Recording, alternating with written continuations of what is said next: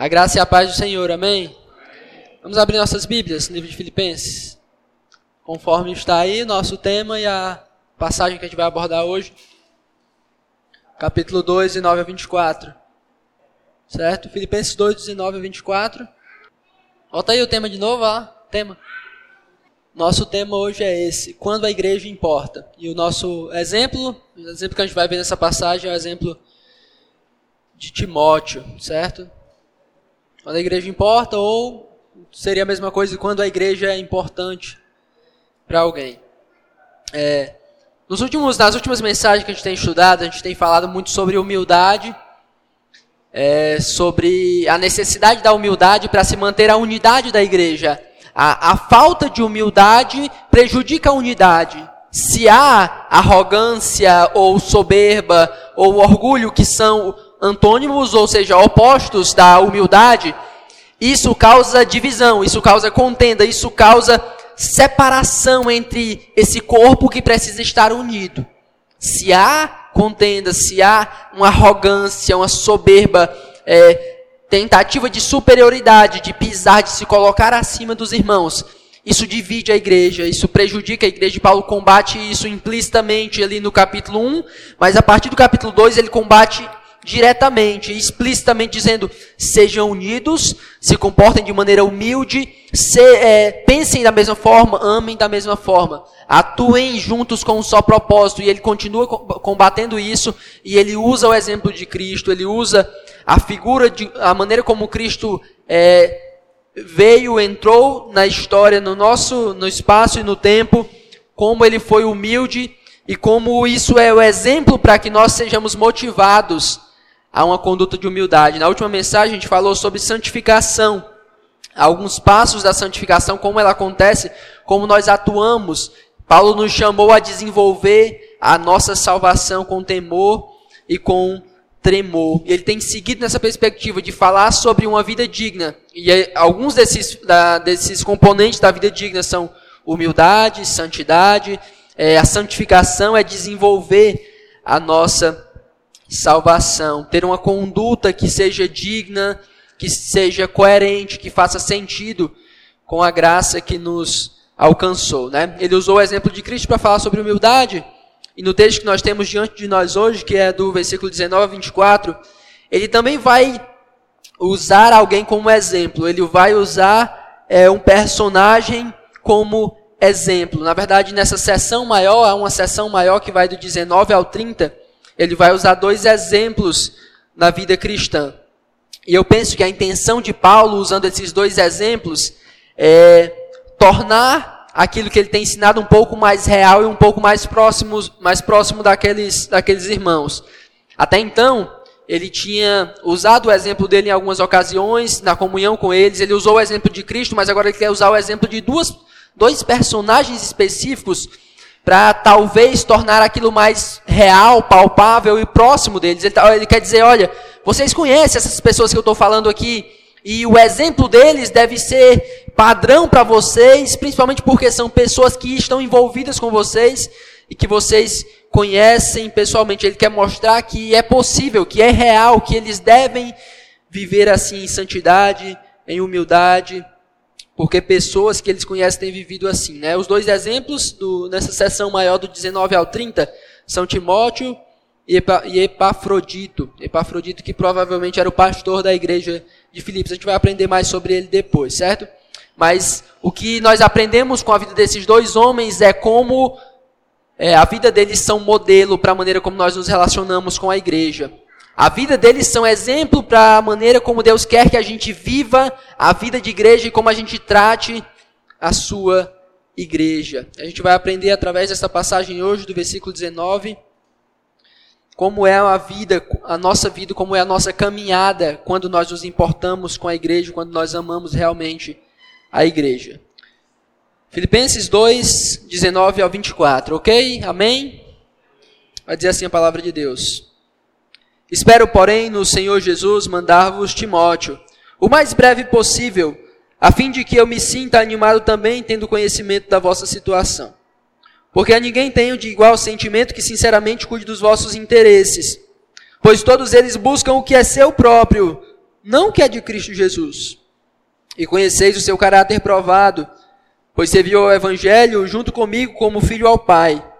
Este, com efeito, é quem eu espero enviar, tão logo tenha eu visto a minha situação. Estou persuadido no Senhor de que também eu mesmo brevemente irei. Vamos orar mais uma vez. Senhor Deus, fala com o teu povo nessa noite. Nos dê graça, nos dê discernimento, entendimento para compreendermos a tua palavra. Que tudo coopere, ó Deus, para a compreensão do teu povo, para a assimilação do teu povo, que possamos acolher com mansidão a tua palavra e colocá-la em prática. Ajuda-me, ó Deus, na transmissão dessas verdades, em nome de Jesus. Amém. A gente terminou o último, a última sessão, do, até o versículo 18, com aquela discussão sobre, é, sobre santificação, e é interessante que terminou, eu disse que é uma das coisas que não pode faltar no processo de santificação, que é a alegria. Paulo diz que se alegra, independente do que aconteça com ele, ele vai se alegrar porque aqueles irmãos estão progredindo e vivendo em santidade. E ele chama eles, no versículo 18, a se alegrar com eles. Assim vós também, pela mesma razão, alegrai-vos e congratulai-vos comigo. Essa é uma espécie de, é, de expectativa que Paulo tem, não apenas de eles se alegrarem onde, onde eles estão e onde Paulo está, mas aquela expectativa do capítulo 1, quando Paulo fala de libertação, é aquela alegria deles juntos, eles se encontrarem novamente e se alegrarem um com o outro. Paulo tem essa expectativa. Paulo tem esse desejo de, é, primeiro, saber como eles estão, mas depois encontrar com eles e poder se alegrar com eles por ver a maneira como eles têm procedido e a maneira como eles têm caminhado. E essa sessão que a gente começou a ler agora começa com essa expectativa, desse desejo de Paulo encontrar eles. Esse desejo de Paulo estar com eles novamente, mas agora isso não vai ser possível. Paulo ainda é um prisioneiro, Paulo ainda está numa situação assim bem difícil, o máximo de contato que ele conhece, que ele pode ter com os irmãos é enviando cartas ou recebendo alguma visita que possa informar esses irmãos. Então ele sabe que agora ele não pode ter esse contato com eles, mas ele tem uma expectativa, ele tem um, um anseio de se encontrar com esses irmãos ou de ter notícia desses irmãos. Já tem aqui. Tem dia que não traz nenhum, né? Mas tem dia que traz os dois. Porção dobrada. Paulo sabe que não vai poder visitar os irmãos agora, mas ele tem uma expectativa. Ele diz assim, ó, no versículo 19: Espero, porém, o Senhor Jesus mandar-vos Timóteo o mais breve possível, a fim de que eu me sinta animado também, tendo conhecimento da vossa situação. Ele sabe que ele não vai poder encontrar os irmãos agora, mas ele diz: Olha, eu estou na expectativa e eu quero só resolver uma situação aqui para que eu possa mandar Timóteo. Eu quero só que aconteça o desenrolar da minha situação aqui, alguns fatos que precisam ocorrer para que eu mande Timóteo, porque eu sei que quando eu mandar Timóteo, ele vai encontrar vocês e ele vai me deixar a par da situação, eu vou ficar muito animado porque eu sei que as coisas vão ter caminhado. Ele quer ir e ele pretende ir e ele vai para lá, mas agora ele não pode, agora ele só pretende enviar Timóteo para que Timóteo traga notícias e é, possa é, animar o coração de Paulo. A gente poderia, talvez, se a gente passasse despercebido, entender essa passagem simplesmente como uma, uma simples informação. Paulo dizendo assim: Ó, oh, eu vou mandar Timóteo aí, beleza? Timóteo, aquele cara lá, sem percebermos as reais implicações dessa passagem, mas não vamos fazer isso. Nessa simples passagem em que Paulo diz para eles que vai mandar Timóteo até eles, Paulo novamente relembra para eles quem é Timóteo. E é essa lembrança, esse retrato que Paulo faz de Timóteo, que vai, vão trazer as principais lições para nós nessa noite. Paulo diz que vai enviar Timóteo, olha, eu vou mandar Timóteo para ele trazer as notícias e eu me senti animado com as notícias que eu vou ter de vocês. Mas eu quero que vocês lembrem quem é Timóteo. E aí ele começa a falar sobre Timóteo e é esse retrato que ele vai mostrar que vão trazer nossas lições hoje. Eu quero que a gente olhe para Timóteo hoje como um exemplo a ser seguido, através de três informações que eu vou passar sobre ele e sobre a caminhada dele com a igreja de, de Filipos e também com as demais igrejas que ele é, ajudou no seu ministério com Paulo, tá bom? Três informações, três verdades que nos ajudam a entender porque Timóteo é um grande exemplo para a nossa caminhada e para a maneira como a gente lida com a igreja. A primeira informação está no versículo 20 e 21. Vai dizer assim, ó, quando ele fala que espera enviar Timóteo, Timóteo vem com as notícias para animá-lo, ele diz: ele explica por que Timóteo, por que ele vai enviar Timóteo. porque a ninguém tenho de, de igual sentimento que sinceramente cuide dos vossos interesses. Pois todos eles buscam o que é seu próprio, não o que é de Cristo Jesus. Paulo usa uma linguagem bem é, direta e bem definitiva. Ele diz: Olha, eu espero enviar Timóteo até vocês e eu vou enviar Timóteo porque não tem nenhum outro que eu entenda que é capaz de cumprir essa função de ir até vocês e me trazer notícias. Não há nenhum outro que possa cumprir o objetivo do jeito que eu estou pedindo, da maneira como eu quero que aconteça. Sabe por quê?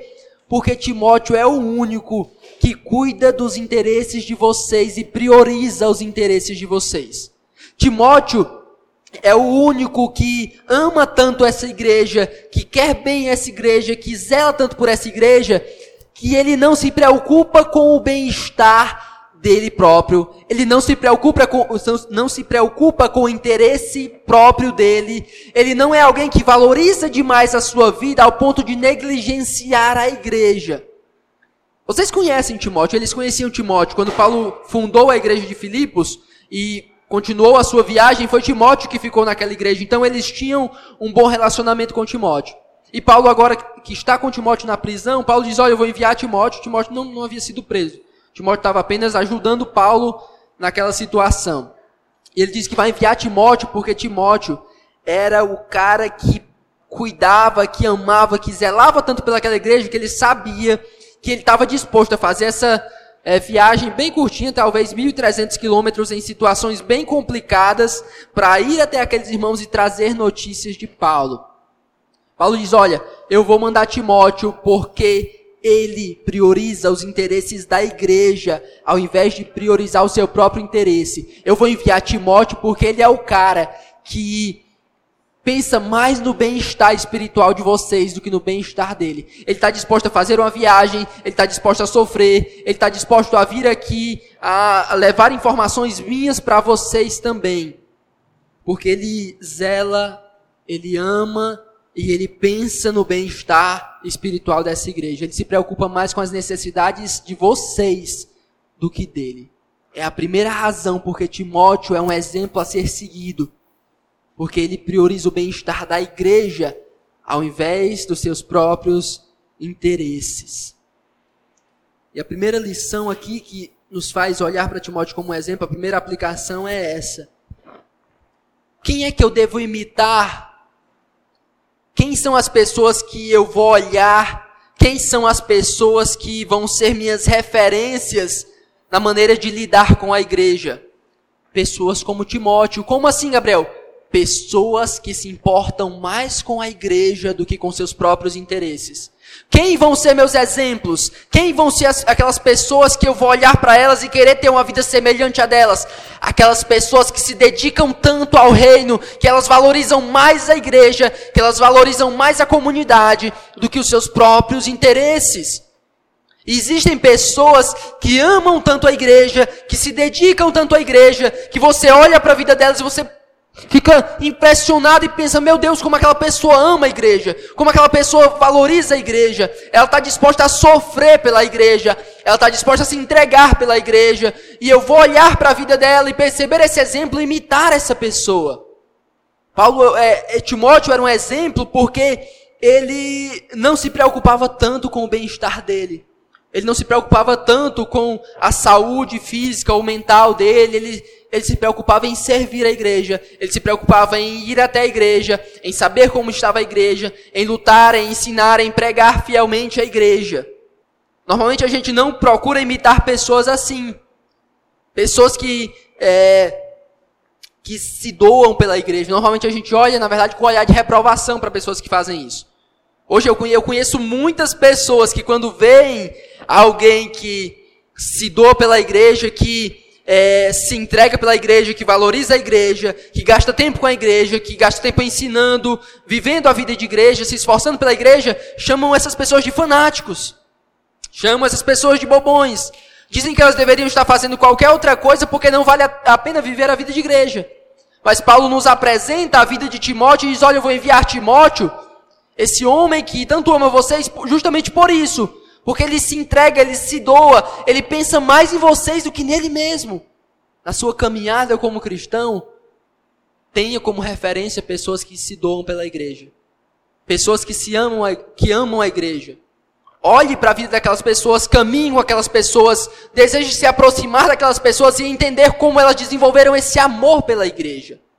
Essa paixão pela igreja, esse anseio de cuidar da igreja. Não querer imitar somente aqueles que têm os, os melhores cargos ou o maior status, mas aqueles que realmente pensam mais na igreja, se esforçam mais pela igreja, se doam mais pela igreja. Imite essas pessoas. Imite essas pessoas. Então, a primeira razão porque Timóteo é um grande exemplo e que nós devemos imitá-lo, imitar outras pessoas que andam como Timóteo, é porque eles se importam mais com a igreja do que com as suas próprias vidas e com seus próprios interesses. A segunda característica que nos faz olhar para Timóteo como um exemplo a ser seguido é no versículo 22. Logo no comecinho, diz assim: E conheceis o seu caráter provado. É, Timóteo já tinha um, um laço com essa igreja, como eu disse. Quando Paulo fundou a igreja e saiu de lá, seguiu o seu caminho, foi Timóteo quem ficou lá.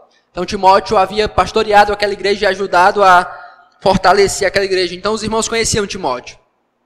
Timóteo havia sido um homem íntegro. Timóteo havia não somente se doado, mas a conduta dele foi uma conduta de piedade. A caminhada de Timóteo não foi marcada por altos e baixos, não foi marcada por quedas, ou não foi simplesmente é, escrachando uma vida ímpia e perversa, mesmo com uma boa retórica, não. Timóteo teve o seu caráter realmente provado. Timóteo teve o seu caráter realmente aprovado numa vida digna, numa vida santa, numa vida reta, numa vida pura. a, caminhada de Timóteo desde sua conversão foi marcada por uma retidão espiritual. Talvez ele tenha falhado em alguns momentos, muito provável, talvez ele tenha caído em alguma oportunidade, sim. Mas não foi, a caminhada de Timóteo não foi marcada o tempo todo por quedas, por atitudes ímpias. Aquela igreja talvez em alguns momentos precisou repreender Timóteo, mas ele foi um homem que em sua caminhada foi íntegro, justo e reto. Por isso Paulo diz, olha, eu estou mandando esse homem porque vocês conhecem ele. Eu não estou mandando qualquer homem aí. Eu não estou mandando um, um jovenzinho que começou hoje, que é, vive uma vida ímpia, uma vida de quedas, uma vida perversa, só porque ele sabe falar bem, porque ele tem uma boa retórica. Não, nada disso. Timóteo, homem reto, homem justo, homem temente a Deus, vocês conhecem, o caráter dele foi provado durante todo, todos esses anos, até em momentos difíceis, até em momentos de angústia. Vocês sabem que ele tá com, ele, o fato dele estar comigo aqui agora é prova disso, de que ele viveu uma vida justa, uma vida santa, uma vida reta. Por isso ele está aqui comigo, se identificando comigo, mesmo eu sendo um prisioneiro do Senhor. Então, olhem para Timóteo, lembrem de Timóteo, sua caminhada reta, a sua caminhada piedosa. Ele, eu envio esse homem porque ele tem a sua conduta piedosa e vocês sabem disso. Vocês têm acompanhado isso. Então, o segundo tipo de pessoa, ou a segunda característica de pessoas que é, se importam com a igreja e que são exemplo para nós na maneira de lidar com a igreja, são aqueles que em sua caminhada tiveram uma conduta piedosa. Eu fico simplesmente abismado quando eu vejo pessoas conseguindo ficar encantadas e atraídas, é, desejando imitar Homens que têm descaradamente uma vida ímpia, uma vida perversa. Líderes que têm um testemunho mau, um testemunho perverso, um testemunho de impiedade, um testemunho de uma vida marcada o tempo todo por tropeços, e ainda assim pessoas seguem esses homens. Quando muitas vezes no nosso ambiente de igreja nós temos homens, mulheres, pessoas que têm vivido uma vida reta e repreensível e nós não olhamos para eles. Mas esse é justamente o tipo de pessoas que nós devemos imitar. Não as pessoas que têm talvez os melhores dons. Não as pessoas talvez as mais inteligentes. Não que nada de que isso seja ruim se essas pessoas têm isso também, que bom. Mas essas não são as principais virtudes. Não os que têm mais dinheiro, não os que são é, mais renomados, ou mais bonitos, ou qualquer coisa assim, mas aqueles que a sua caminhada cristã tem sido marcada por retidão e por pureza. Para quem eu vou olhar, Gabriel? Quem eu vou admirar? De quem eu vou me aproximar? Quem eu vou querer ter por perto? Quem eu vou ter como minha referência? Em quem eu vou colocar os olhos? Naquelas pessoas que, em toda a sua caminhada, na sua busca constante, na igreja local, têm vivido uma vida santa, uma vida reta, uma vida pura. É dessas pessoas que você tem que se aproximar. É essas pessoas que você tem que imitar. É a elas que você tem que se achegar, entender como elas pensam, entender como elas vivem, como elas agem na sua casa, na sua comunidade, entender como elas reagem às situações da vida. É essas pessoas que você tem que imitar.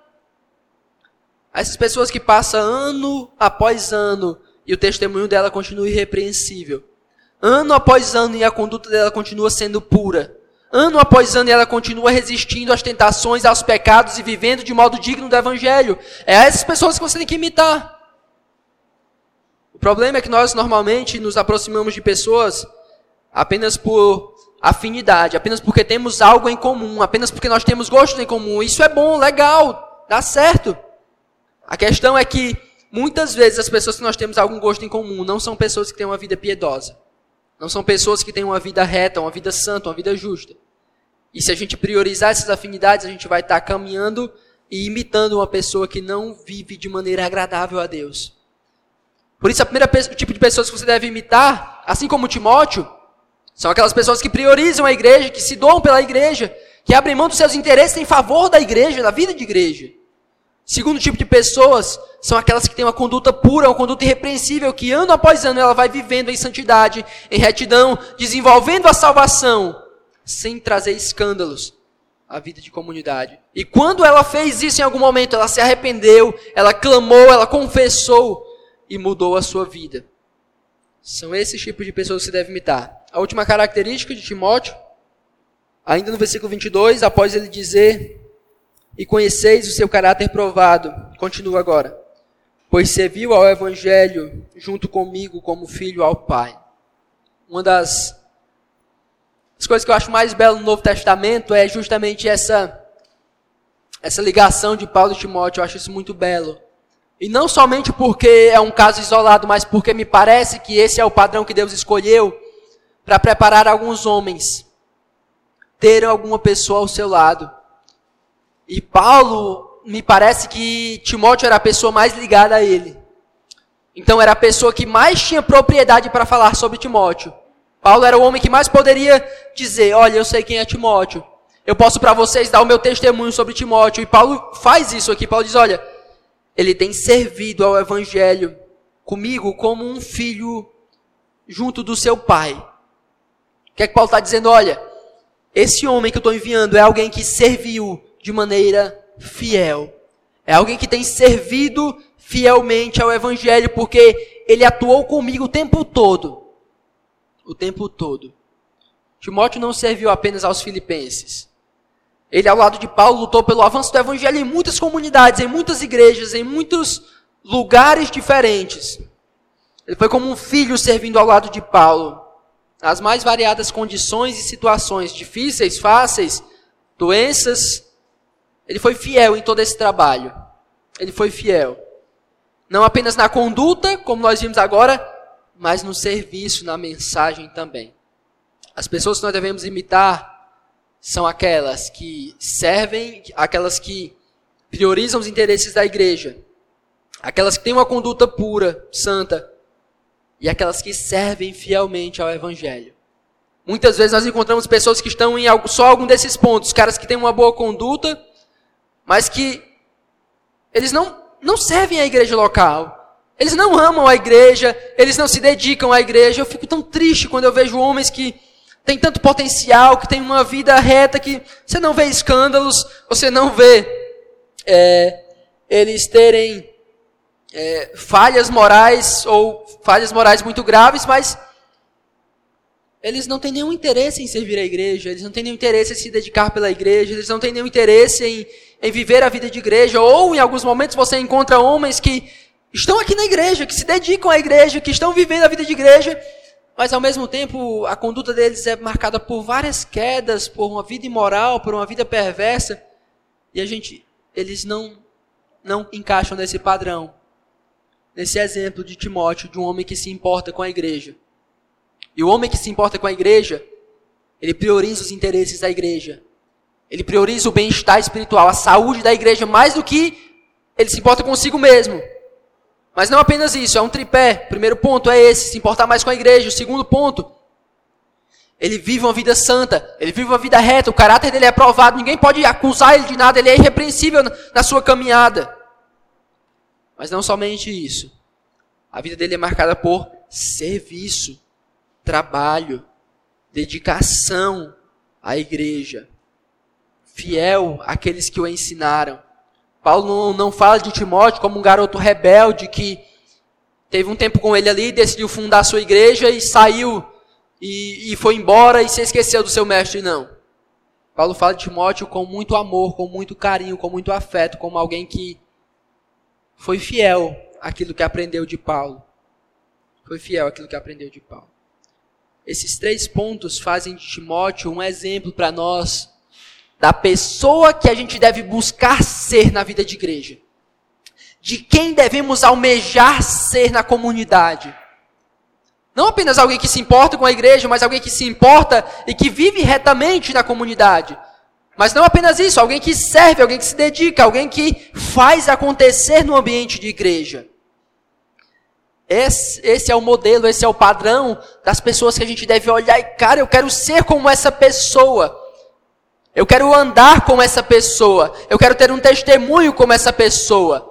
Olhando para ele, você fica encantado e deseja imitar a vida dessa pessoa. Porque a vida dele é marcada por serviço, por interesse e por integridade moral. Pergunta é, concluindo aqui nossa reflexão, onde estão essas pessoas? Cadê essas pessoas que têm coragem de viver e morrer pela igreja? Onde estão os crentes que, no mínimo, priorizam a sua comunidade? A gente poderia falar de prioridade aqui num, num sentido bem básico mesmo. Paulo, é, Timóteo priorizava nível hard. Nível hard de, de se entregar, de se doar, de fazer o que ele podia, de sofrer o que fosse necessário pela igreja. Onde estão as pessoas que, no mínimo, no mínimo, vêm para o culto de oração? Ou que vem para a escola bíblica.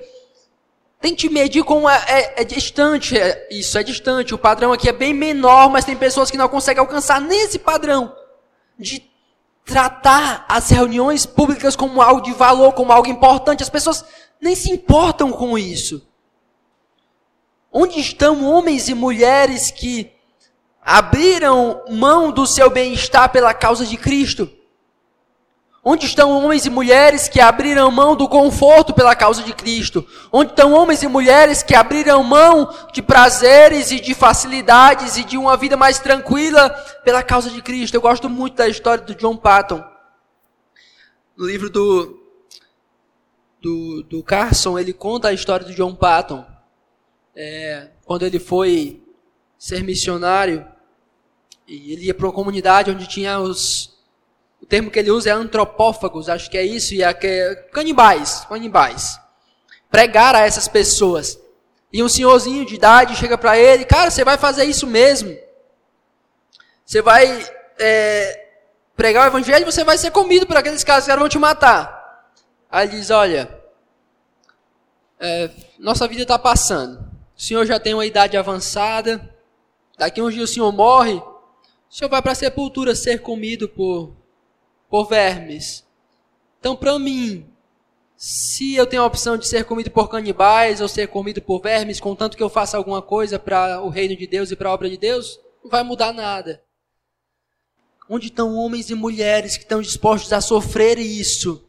Abrir mão do conforto, abrir mão da saúde, abrir, abrir mão de é, das suas, aquilo que eles consideram mais importante nesse mundo para fazer o reino de Deus expandir? Onde estão aqueles que têm coragem de servir fielmente ao Evangelho até os últimos dias da sua vida? Porque nossas aspirações e nossos anseios são tão medíocres, tão rasos, tão vazios. Nossas prioridades, nossa casa, nossos carros, nossa saúde, nossa estética, aquilo que a gente considera mais valioso, sempre tudo para o nosso bem, para as nossas realizações. Nós não temos mais coragem de se esforçar, de nos entregar pela causa de Cristo, pela igreja de Cristo. Nos falta um coração comprometido com a igreja. São poucos que ainda fazem isso, são poucos. Pouquíssimos mesmo que você vai tentar olhar à sua volta e tentar contar nos dedos homens que ainda fazem isso, que ainda se entregam dessa forma pelo Evangelho. A pergunta que vai ficar no ar então é essa: nesse, esses poucos que ainda existem, você vai imitar a eles ou você vai seguir com a maioria? Esses pequenos exemplos que ainda restam de homens que se entregam, que vivem e morrem pelo Evangelho, que dão tudo, que abrem mão de tudo desse mundo pelo Evangelho. Esses poucos que você ainda conhece, você vai imitar a eles, você vai olhar para a vida deles e tratá-los como exemplo, como padrão, ou você vai viver essa vida medíocre com a maioria, como a maioria tem vivido. Deus nos ajude, nos dê graça para ter coragem de fazer coisas radicais como Timóteo. Porque quando a igreja importa, a gente faz isso. Quando a igreja é valiosa, e a igreja é valiosa, a igreja importa sim. A igreja ela tem um valor supremo, porque ela foi comprada por Jesus. Se nós entendemos que a igreja é tão valiosa assim, nós faremos coisas radicais e perigosas. Se nós entendemos que a igreja é tão preciosa assim, nós iremos nos entregar e nos doar. Nós iremos fazer o mínimo, o mínimo, e fazer coisas grandiosas para a glória de Deus. Se o exemplo de Timóteo é constrangedor, na próxima semana a gente vai ver o exemplo de Epafrodito e o quanto ele sofreu pela causa de Cristo. Deus nos ajude a ter coragem de fazer pelo menos um terço do que esses homens têm feito pelo Evangelho e pelo, pela saúde e pelo bem-estar da igreja. Vamos orar.